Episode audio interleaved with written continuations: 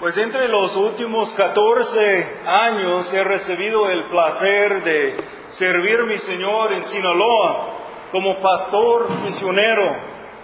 Primeramente viviendo unos 13 años en el pueblo mayo de Jaguares II, aprendiendo español y apoyando una misión que llegó de ser iglesia local con el, el entendimiento de la palabra de Dios. Y entre el tiempo ahí el Señor nos dio la oportunidad de, ser usados en empezar otra iglesia, nueva iglesia en el pueblo de Mochicawi, el pueblo donde hemos vivido ahora por un poco más que un año, enseñando, predicando, dirigiendo bodas y funerales, aconsejando con la Biblia y disfrutando la presencia del Señor con nosotros en tiempos de mucho gozo, tal como a veces entre tiempos de mucha tribulación. Pero todo, todo eso por un solo propósito. Día hoy parece que hay mucha confusión aún entre las iglesias sobre el propósito del ministerio de la iglesia conocido como el ministerio de misiones. Por algunos hermanos, misiones consiste solamente en los ministerios de misericordia y apoyo material a las personas que son más desafortunados en las posesiones del mundo. Y aunque mostramos el amor de Cristo con nuestro apoyo, a las personas necesitadas. El apoyo material sin la clara proclamación del Evangelio de Cristo no es el propósito de misiones. Pues viviendo en un pueblo chico por poco más que 14 años, he visto como algunos, algunos cristianos han adoptado esa equivocación de pensar, verdaderamente motivado a apoyar en lo físico, pero olvidando el aspecto más importante espiritual.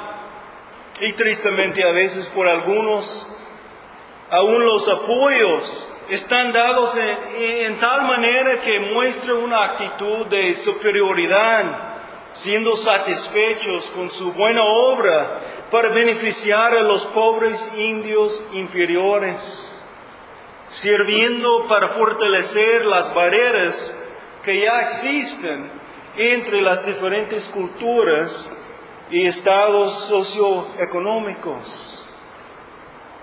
Ojalá aquí con tantos años de la, enseñanza firme y bíblica no existe tanto tal equivocación de pensar sobre el nombre de misiones. Pero aún con el entendimiento bíblico de la importancia del Evangelio proclamado, como estoy seguro está enseñado aquí, es probablemente que todavía existen algunos conceptos del ministerio de misiones, por, por, lo menos entre algunos hermanos que no captan correctamente el enfoque principal del propósito de tales ministerios. Entonces ahora yo quiero considerar con ustedes el tema de misiones. Quiero considerarlo principalmente porque su énfasis es predominante en el texto de las escrituras que vamos a estudiar. Y quiero considerarlo también para motivarnos todos en nuestros propios ministerios de misiones como parte del ministerio de la iglesia local. Y también sea posible, aún probable, que algunos de ustedes van a ser llamados a servir el Señor más personalmente en el ministerio de misiones, para reproducir y multiplicar los ministerios de tu iglesia entre la ciudad aquí, en, en otras comunidades cercanas y aún por los lugares más lejos. Para iniciar entonces, quiero que consideramos las respuestas de algunas preguntas muy importantes en relación al Ministerio de Misiones. ¿Por qué? Porque las iglesias entrenan y envían a pastores para plantar nuevas iglesias entre la gente pagana del mundo. Porque los hermanos en otras partes sacrifiquen y oren para los que vayan. ¿Y por qué vamos? ¿Qué nos motiva como misioneros para ir, para salir de nuestra familia y de nuestra iglesia, para predicar el Evangelio y hacer discípulos en tierras distantes y culturas diferentes? ¿Qué motiva? ¿Qué motiva a los misioneros a permanecer cuando vienen los problemas de la soledad y de la salud? Con oposiciones y dificultades. ¿Y qué motiva a seguir siendo fiel en plantar las semillas del Evangelio, incluso ocasionalmente en los lugares en donde el Señor en su providencia decide esperar en traer el fruto de la salvación de su gente en el cumplimiento de sus planes soberanos. ¿Qué motivación será suficiente fuerte en tiempos así?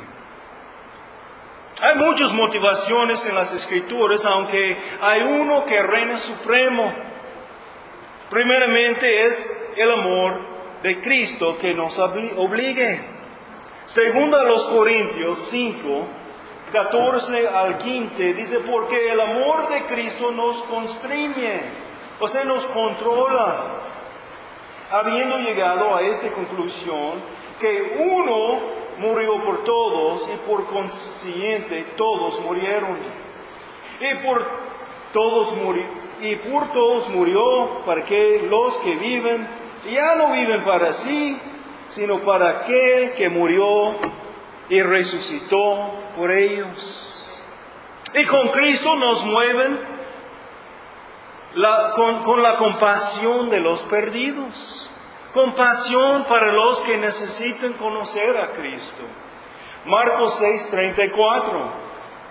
Al desembarcar Jesús vio una gran multitud y tuvo compasión Tuvo compasión de ellos porque eran como ovejas sin pastor y comenzó a enseñarles muchas cosas.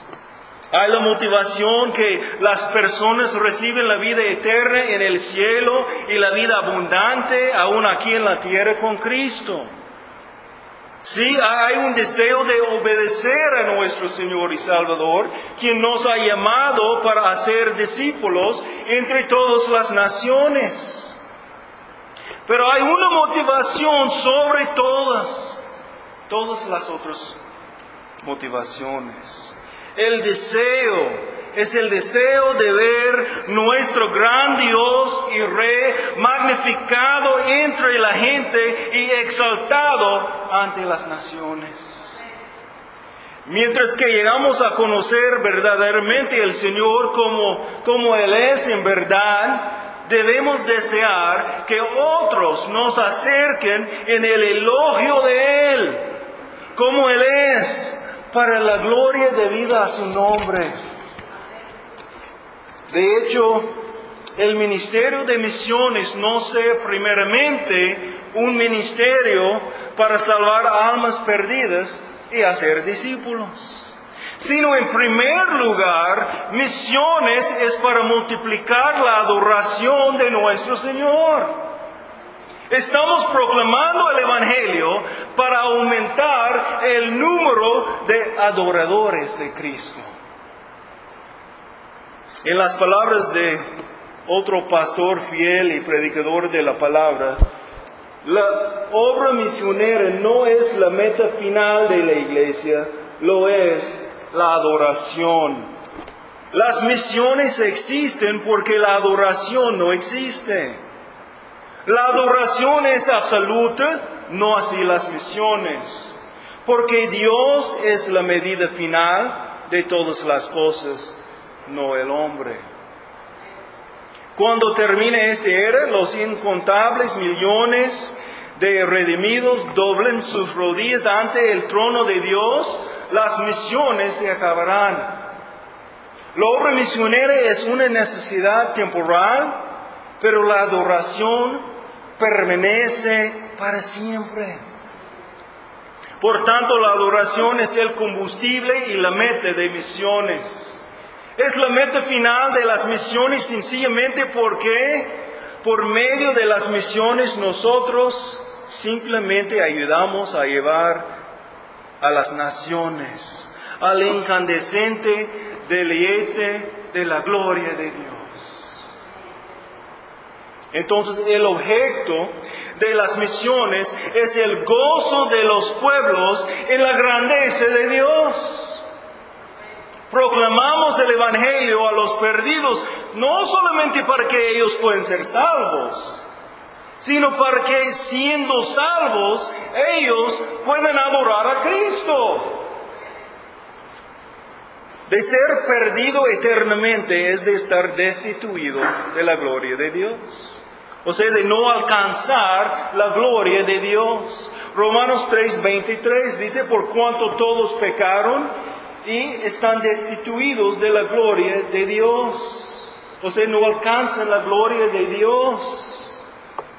Como pecadores perdidos, hombres no pueden adorar y glorificar a Dios. Es imposible. Entonces Dios los salva para que puedan adorar y glorificar a Dios.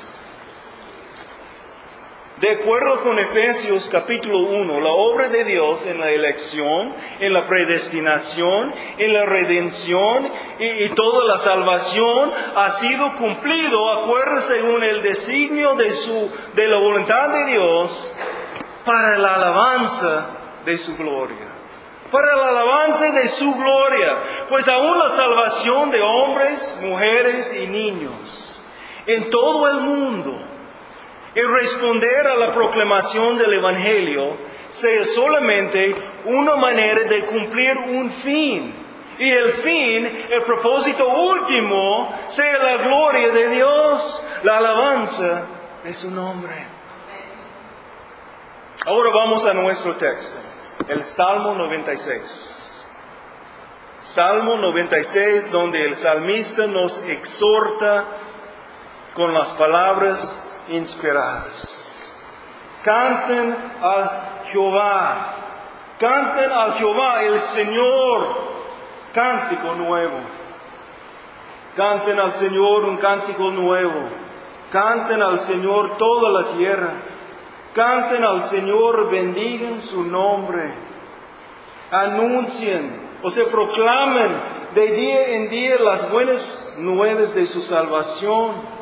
Cuenten su gloria entre las naciones, sus maravillas entre todos los pueblos. Porque grande es el Señor y muy digno de ser alabado, alabado con suprema alabanza. Temible es Él sobre todos los dioses, porque todos los dioses de los pueblos son ídolos, pero el Señor hizo los cielos. Alabanza y magnificencia, o sea, gloria y majestad, están delante de Él, poder y hermosura, gloriosa hermosura en su santuario. Tributen al Señor Den al Señor, oh familias de los pueblos. Den al Señor gloria y poder. Den al Señor la gloria debido a su nombre. Traigan ofrenda y entren en sus atrios. Adoren al Señor en la hermosura de santidad. Tiemblen ante su presencia toda la tierra. Digan entre las naciones, el Señor reina. Ciertamente el mundo está bien afirmado. Será incomovible. Él juzgará a los pueblos con equidad. Alégrense los cielos y regocíjense la tierra. Brame el mar y su plenitud. Gócese el campo y todo lo que en él hay. Entonces todos los árboles del bosque cantarán con gozo delante del Señor, porque Él viene, porque Él viene a juzgar la tierra. Juzgará el mundo con justicia y a los pueblos con su fidelidad, su fidelidad a su verdad.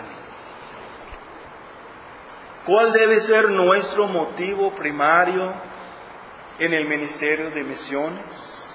Nuestro motivo primario en misiones, como sé en toda la vida, debe ser reflejar la gloria de Dios. Entonces, ya que com, ya sé que comen, que beben o hagan cualquier otra cosa, háganlo todo para la gloria de Dios. 1 Corintios 10, 31. Misiones involucra reflejando la gloria del Señor e implorando a otros a reunir con nosotros y reflejando la gloria del Señor al alabanza de su nombre. Eso es. Adorando al Señor y llamando a otros a adorar al Señor. Entonces el propósito de misiones es multiplicar la adoración del Señor.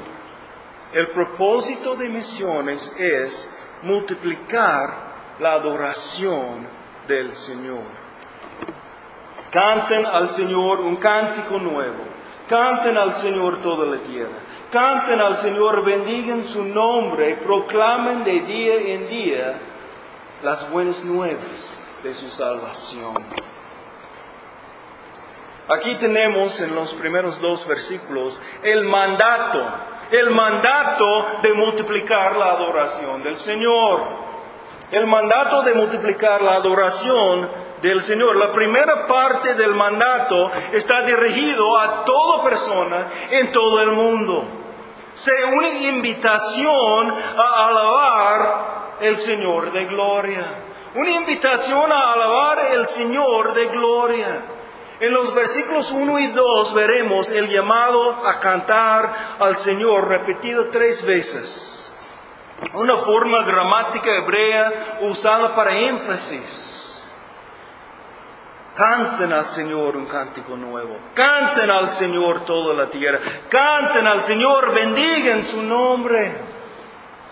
Canten al Señor con todo tu corazón, con todo tu alma y todas tus fuerzas. Alábale con todo tu ser.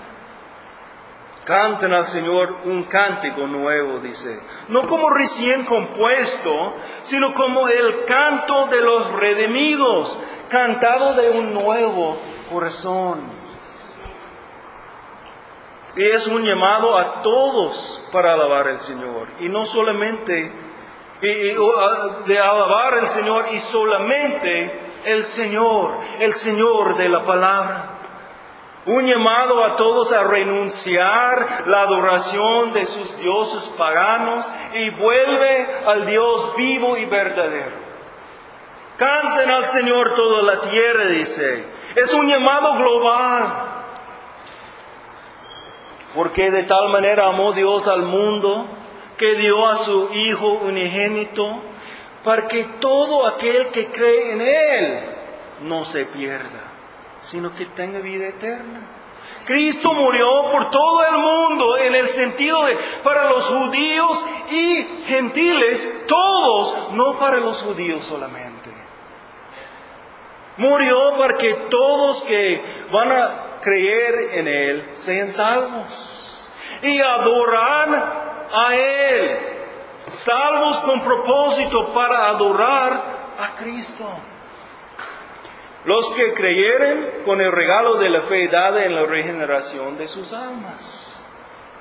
Israel fue llamado de ser luz al mundo alrededor, incluyendo a las naciones gentiles. También nosotros como la iglesia hemos sido llamados de proclamar la salvación a todas las naciones en el mundo. Hechos 1 y versículo 8. Pero recibirán poder cuando el Espíritu Santo venga sobre ustedes y serán mis testigos en Jerusalén, en todo Judea y Samaria y hasta lo último de la tierra. Dado a los discípulos y continuo hasta ahora. El mandato a nosotros. Canten al Señor un cántico nuevo. Canten al Señor toda la tierra. Canten al Señor, bendigan su nombre. Bendigan su nombre. Su nombre representa todo lo que Él es, todos sus atributos, todas sus características. Su nombre representa todas sus perfecciones, su santidad, su justicia, su soberanía y poder, su misericordia y su gracia. Estamos llamados a bendecir su nombre, a bendecirle por lo que Él es. Pues yo creo que entendemos por experiencia lo que es de ser bendecido por Dios, ¿no? Hemos recibido la bendición de Dios. Pero ¿cómo podemos bendecir a Él? ¿Cómo podemos bendecir a Dios? Obviamente no damos a Él ninguna cosa que Él no posee. Él tiene todo. Bendecimos al Señor y reconocer con agradecimiento a Él como el dador de toda bendición. Es como dice Deuteronomio 8:10. Cuando hayas comido y te hayas saciado, bendecirás al Señor tu Dios por la buena tierra que Él te ha dado. También en el Salmo 3, versículo 2, bendice alma mía al Señor y no olvides ninguno de sus beneficios. Y el Salmo 145, Salmo 145, versículo 10, Señor, tus obras todos te darán gracias y tus santos te bendecirán. Otra vez en nuestro texto, Salmo 96. Canten al Señor un cántico nuevo. Canten al Señor toda la tierra. Canten al Señor, bendigan su nombre. Proclamen de día en día las buenas nuevas de su salvación. Proclamar o anunciar, anunciar por medio de los cánticos de alabanza las buenas nuevas de la salvación del Señor. La salvación aquí es más que la mera salvación de una dificultad presente, como está usada a veces en el Antiguo Testamento. Aquí no es, es la salvación espiritual, la salvación de la justa de Dios mismo. Podemos verlo en versículo 13, donde el salmista nos declara que el Señor viene para juzgar el mundo es la salvación espiritual, la salvación del juicio que viene. Hoy es el día de la salvación, no esperes. Versículo 2, canten al Señor, bendigan su nombre. El cantar nuevo de la adoración al Señor, de la salvación, debe ser algo diario. No es una mera decisión de una sola vez, sino un compromiso al señoreo del Salvador. Es evidenciada en una vida cambiada que permanece día al día al día. Misiones es multiplicar la adoración del Señor. Y en los versículos 1 al 2 podemos ver el mandato de multiplicar la adoración del Señor. La primera parte del mandato está dirigida a toda persona en todo el mundo. La primera parte del mandato es una invitación a adorar el Señor de gloria. Entonces, ¿cómo van a escuchar? ¿Cómo van a escuchar todas las personas del mundo sobre el deseo de Dios a recibir la adoración? ¿Cómo van a conocer? La respuesta está encontrada en el versículo siguiente, versículo 3. La segunda parte del mandato a multiplicar la adoración del Señor está dirigida a los que ya creen en el Señor, específicamente en el contexto al remanente de los creyentes en Israel, pero en su aplicación está dirigida a nosotros también, como la iglesia a día de hoy. Aquí en versículo 3 veremos la segunda parte del mandato, la exhortación a proclamar la gloria del Señor. La exhortación a proclamar la gloria del Señor entre todos los pueblos, o sea, todas las gentes de todo el mundo. Versículo 3. Cuenten su gloria entre las naciones, sus maravillas entre todos los pueblos. Cuenten, o sea, proclamar su gloria, sus maravillas. Aquí es nuestro mandato a multiplicar la adoración del Señor. Aquí es el, el, Mateo 28, gran comisión de los salmos. La exhortación a proclamar la gloria del Señor entre todos los pueblos del mundo. Si las naciones de la tierra van a venir y adorar al Señor, necesitan ver el Señor como realmente es. Debemos contar la gloria del Señor y proclamar sus maravillas entre todos. Después, en los versículos 4 al 6, podemos ver la motivación. La motivación para multiplicar la adoración del Señor. Versículo 4 empieza con la palabra ¿por qué? dando respuesta a la pregunta de por qué debemos multiplicar la adoración del Señor y por qué todas las personas de la tierra deben renunciar sus dioses falsas, arrepentir y venir a adorar el único verdadero y viviendo Dios.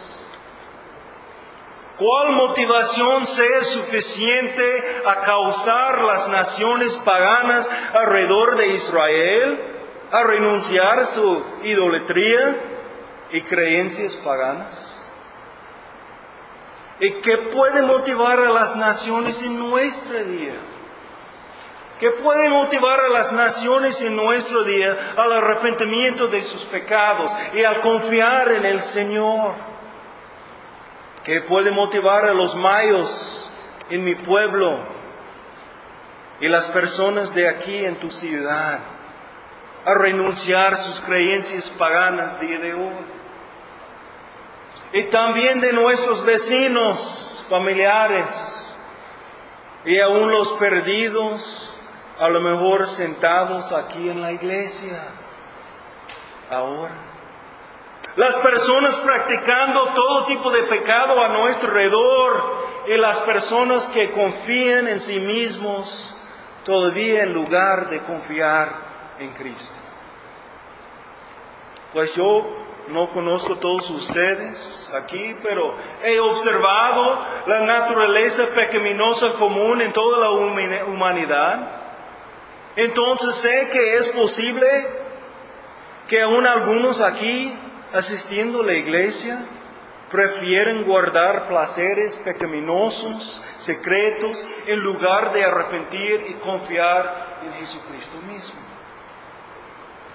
Todos necesitan ver el Señor como Él realmente es. Él está revelado a nosotros aquí en su palabra. Él mismo nos ha revelado aquí en su santa palabra. Y nosotros, los verdaderos creyentes, debemos declarar la gloria del Señor y sus maravillas a todos. Todas las personas del mundo, cercanas y lejanas, necesitan ver la grandeza de nuestro Dios. Versículo 4, porque grande es el Señor y digno de suprema alabanza. Temible es Él sobre todos los dioses. Solamente nuestro Dios es digno de recibir alabanza y adoración. El Salmo 67, Salmo 67 y 2 al 4, para que sea conocido en la tierra tu camino, entre todas las naciones tu salvación. Te den gracias los pueblos, oh Dios. Todos los pueblos te den gracias. Alégrense y canten con júbilo las naciones, porque tú juzgarás a los pueblos con equidad y guiarás a las naciones en la tierra.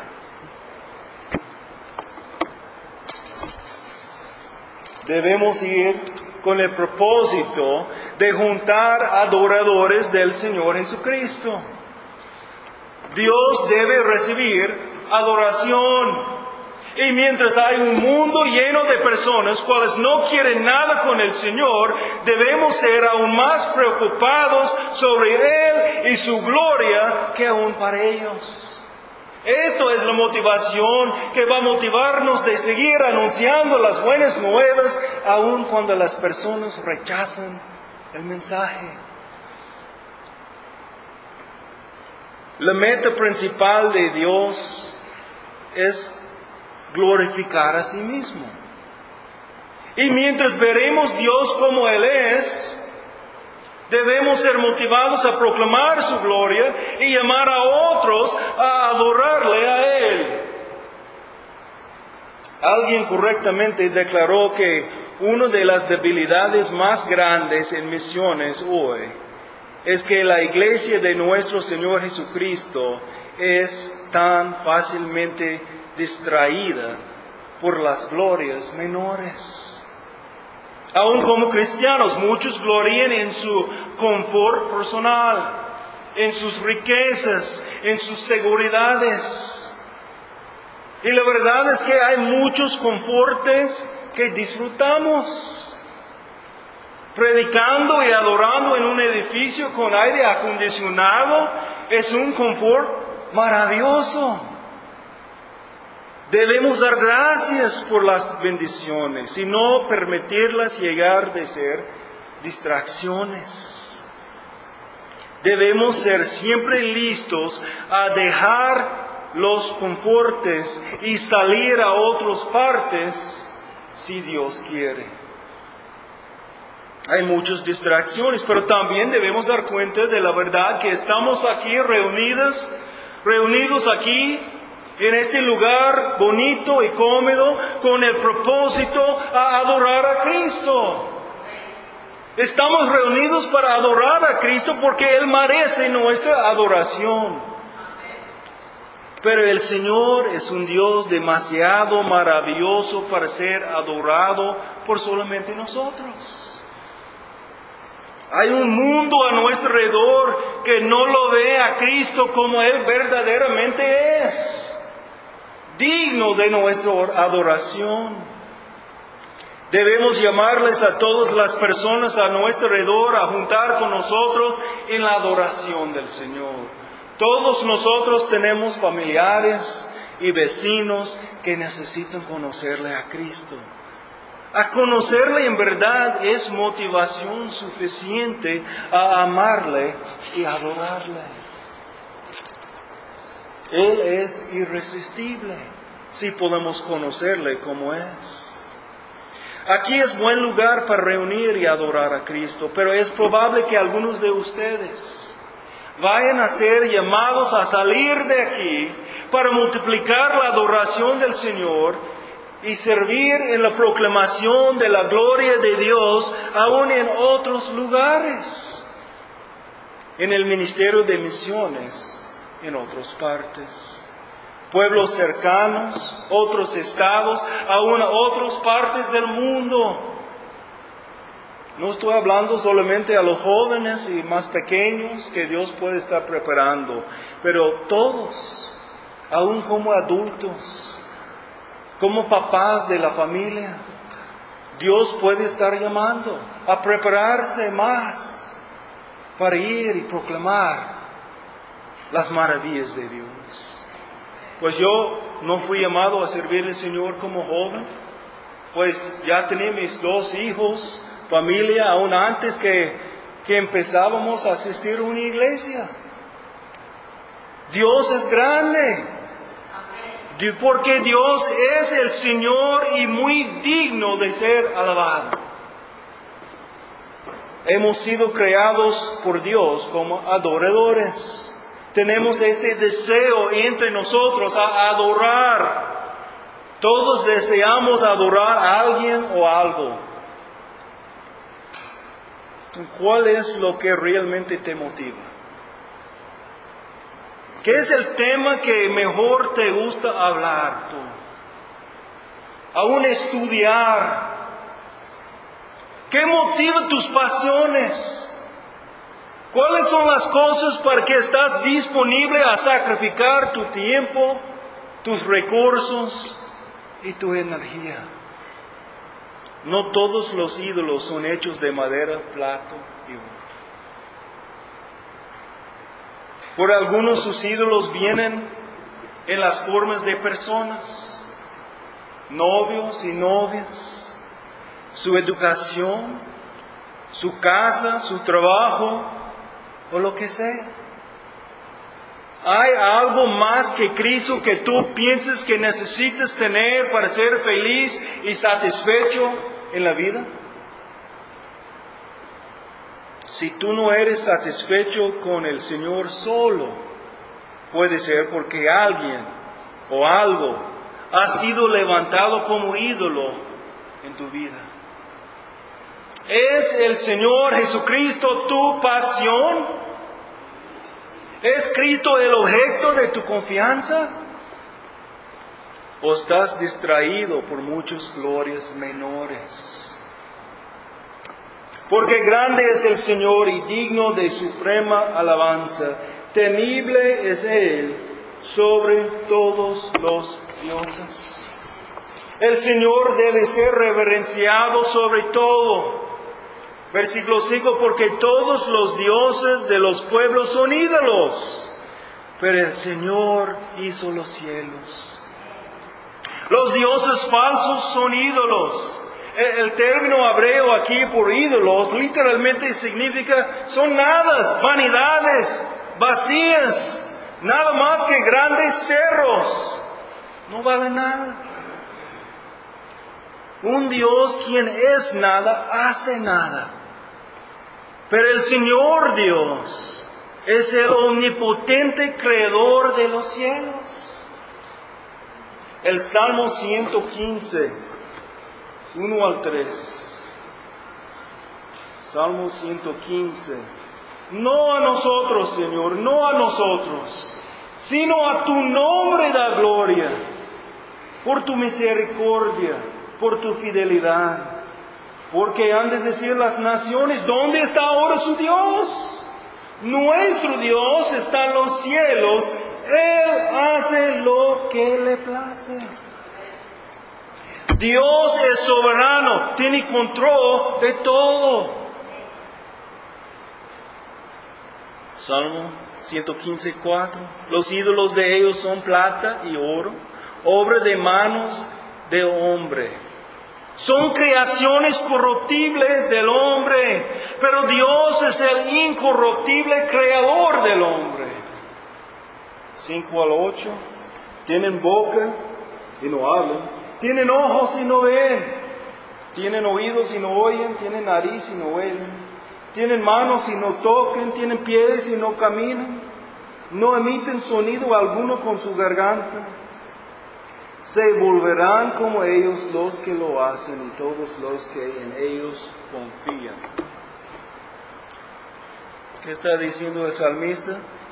Si tú confías en cualquier otra cosa en lugar de Dios, vas a ser tan muerta que la cosa en que confías. Pero nosotros adoramos el Dios viviente. Nosotros adoramos el Dios viviente. Regresando al Salmo 96, versículo 6. Alabanza y magnificencia, o sea, gloria y majestad están delante de Él poder y hermosura, gloriosa hermosura en su santuario. Él es rey, el Señor es rey, y versículo 6 habla de su carácter en términos de majestad real. Tenemos, tenemos que avanzar más rápido, pero debemos reflejar de cómo es Dios, el Señor Rey, majestad real. En los versículos 7 al 9 veremos la manera de multiplicar la adoración del Señor. La manera de multiplicar la adoración del Señor. E, esta estrofa del Salmo habla de cómo el Señor debe ser adorado. Versículos 7 y 8. Tributen al Señor. Den al Señor, oh familias los pueblos. Den al Señor gloria y poder. Den al Señor la gloria debida a su nombre. Traigan ofrenda y entren en sus atrios. La manera de multiplicar la adoración del Señor. Otra vez aquí tenemos el hebreo trío su, superlativo, elevando el mandato al grado supremo. Den, den, den. De este hebreo Yahab, que, tiene significado atribuir. Den al Señor o oh familias de los pueblos. Como los versículos 1 y 2 Aquí en el versículo 7 y 8, otra vez, eh, los versículos están dirigidos a todas las personas de la tierra. Llamado a adorar al Señor en la manera mencionada. Dios desea más familias, más tribus, más personas, más naciones adorando su maravilloso nombre. Den al Señor, oh familias de los pueblos, den al Señor gloria y poder. Den al Señor gloria y poder. Obviamente no podemos añadir poder al Señor omnipotente, el Dios todopoderoso. Entonces, ¿cómo debemos entender lo que dice aquí? Debemos reconocer su poder y adorar su gloria juntamos con los 24 ancianos en el cielo declarando, digno eres Señor y Dios nuestro, de, recibir la gloria y el honor y el poder, porque tú creaste todas las cosas y por tu voluntad existen y fueron creadas. Toda gloria y todo poder son del Señor. Den al Señor la gloria debida a su nombre. Él solo es digno de gloria. El término traducido gloria, cabot, trae la idea de peso, enfatizando la importancia del Señor sobre todo lo demás y su valor infinitivo en todo lo que Él es. Atribuir a Dios la gloria es reconocer la gloria intrínseca debida a su nombre por quien es Él. En los versículos 7 y 8 leímos, den, den, den y traigan ofrenda. Es notable entonces que la adoración y alabanza sea en dar a Dios, no en recibir algo para nosotros. Cuando juntamos para alabarle como iglesia, lo importante es dándonos a Dios, no como sentimos nosotros emocionalmente o lo que vamos a recibir para nosotros. Entendiendo el enfoque correcto de adoración va a solucionar muchos pleitos entre algunas iglesias sobre cosas como los distintos estilos de la música o de cómo adorar a Dios en algunos lugares, peleando sobre preferencias, en lugar de pensando que es la adoración, no es para nosotros, es para Dios. La adoración como misiones es totalmente sobre Dios y no el hombre. Entonces esa verdad debe ser reflejada en la manera que intentamos adorar al Señor. Versículo 9. Adoren al Señor en la hermosura de la santidad. Tiemblen ante su presencia toda la tierra. Adorar aquí viene del hebreo shaka y trae la idea de humillarse ante el Señor y por toda la plática que existe hoy sobre estilos de alabanza, los cuales cambian de cultura a cultura, aquí podemos ver lo que es siempre esencial. La única adoración que el Señor recibe es la adoración que sale de un corazón en humilde sumisión, santo, con reverencia y el temor de Dios. Hay mucho más aquí, pero el tiempo va volando. Misiones es multiplicar la adoración del Señor. Hemos visto el mandato, el motivo, la manera de multiplicar la adoración del Señor. Y por último, el mensaje para multiplicar la adoración del Señor en los versículos 10 al 13. ¿Cuál sea el mensaje que necesitan los adoradores paganos en el mundo para que arrepienten de su idolatría y para que con humildad y santidad adoren al Señor. ¿Cuál sea el mensaje que necesitan nuestros vecinos, nuestros familiares y aún los perdidos sentados en nuestras iglesias? Digan entre las naciones, el Señor reina. Nuestro Señor reina. Versículo 10 otra vez es una llamada a todos los creyentes a declarar nuestro Señor como el soberano Rey Supremo. Proclamarle como es a todas las naciones en la tierra. Él es Señor, Él es soberano, y Él solo merece nuestra adoración. El Señor reina soberano sobre toda la tierra. Él es creador, sostenedor, salvador y como dice nuestro texto, Él viene como el justo juez para juzgar a todos. No tenemos tiempo para desempacar el resto del Salmo por completo, pero, pero igual de lo que nos enseña Romanos 8, nos muestra que aún toda la creación un día va a adorar al Señor. Nuestro Señor reina supremo en toda la tierra. Él es justo y santo y va a juzgar el mundo en, la manera conforme a su carácter y su palabra de verdad. Y en aquel día nadie escapará a su juicio. Debemos entonces declarar la gloria del Señor a todas las personas en el mundo. Ellos necesitan verle a Él como es, santo, majestuoso y digno de adoración. Ellos necesitan verle a Él como Él está revelado aquí por su palabra. Y la revelación más clara del Señor y su gloria que tenemos es la revelación del Señor revelado a nosotros en la persona de Jesucristo, Dios mismo y nuestro Salvador.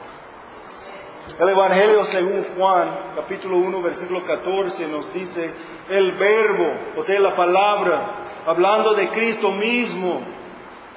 El verbo se hizo carne y habitó entre nosotros.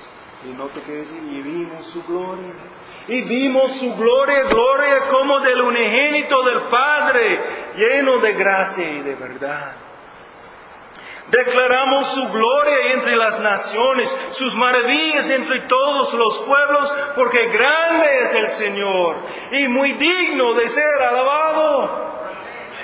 Jesucristo, quien les declaramos hoy, es Señor. Y el Señor reina. Estás invitado a venir y adorarle a Él como Salvador y Señor. Debes arrepentir de tus pecados por cuanto todos pecaron y están destituidos de la gloria de Dios. Tienes que creer en Él y confiarle en Él como Señor soberano. Y como dice Romanos 10, 9 y adelante, si confieses con tu boca a Jesús por Señor y crees en tu corazón que Dios lo resucitó de entre los muertos, será salvo. Porque con el corazón se cree para justicia y con la boca se confiesa para salvación, pues la escritura dice, todo el que cree en él no será avergonzado. Porque no hay distinción entre judío y griego, Pues el mismo Señor es Señor de todos, abundando en riquezas para todos los que le invocan. Un día de dar cuentas viene a la tierra. Y los quienes que no someten a Jesús como Señor hoy, un día reconocerán su señoreo cuando viene para declarar su juicio final como el justo juez. Es de lo que habla el Salmo 96. Él juzgará él juzgará a los pueblos con justicia, o sea, con equidad, versículo 10. Versículo 13, porque Él viene a juzgar la tierra, juzgará el mundo con justicia y a los pueblos con su fidelidad, o sea, de acuerdo con su verdad. Segundo a Timoteo 4.1 nos dice que Cristo viene y juzgará a los vivos y los muertos. Hebreos 9:27 nos dice que así como está establecido que los hombres mueren una sola vez y después de esto el juicio. Y de acuerdo con Romanos 14:12, cada uno de nosotros dará a Dios cuenta por sí mismo. Versículo 13 de nuestro salmo anticipa, eh, anticipa el tiempo cuando toda la creación reconocerá a Jesús como Señor y juez. Esto es el mensaje que todos necesitan. Esto es el mensaje que nuestros vecinos y familiares necesitan escuchar. A lo mejor algunos aquí todavía necesitan escuchar y entender que Dios merece nuestra adoración. Terminaremos entonces con un pasaje más, Filipenses 2, 8 al 11. Y hallándose en forma del hombre, se humilló él, hablando de Cristo mismo, se humilló él mismo, haciéndose obediente hasta la muerte y muerte de cruz. Por lo cual Dios también lo exaltó hasta lo sumo, y le confirió el nombre que es sobre todo nombre, para que al nombre de Jesús se doble todo rodilla de los que están en el cielo y en la tierra y debajo de la tierra. Y toda lengua, y toda lengua confiese que Jesucristo es Señor para la gloria de Dios Padre. Por los que nunca han arrepentido de sus pecados, les urge hoy considerar qué dice la palabra. Renuncien sus dioses falsos y, los ídolos que han levantados en sus corazones. Arrepiéntense hoy de sus pecados y confíen en el Señor Jesucristo para que puedan unirse con los demás encantando la alabanza de la gloria de Dios. Y por lo de nosotros que somos creyentes, perseveramos fieles a declarar la gloria del Señor para que todos puedan oír. La fe viene por el oír y el oír para la palabra, por la palabra de Cristo. Siguen escuchando la palabra para que Dios siga trabajando para dar fe y para aumentar la fe de cada uno. Gracias Señor por tu palabra y por la oportunidad que hemos recibido de ser adoradores de ti, Señor. Para adorar a ti, Señor, y levantar tu nombre. Para que otros también puedan verte como tú eres. Para que ellos puedan también conocerte a ti, Señor y juntar con nosotros como adoradores de Cristo. Pedimos que tú sigas bendeciendo la iglesia aquí, cada familia, cada creyente, en sus ministerios, en donde están, por la proclamación de la palabra, del Evangelio.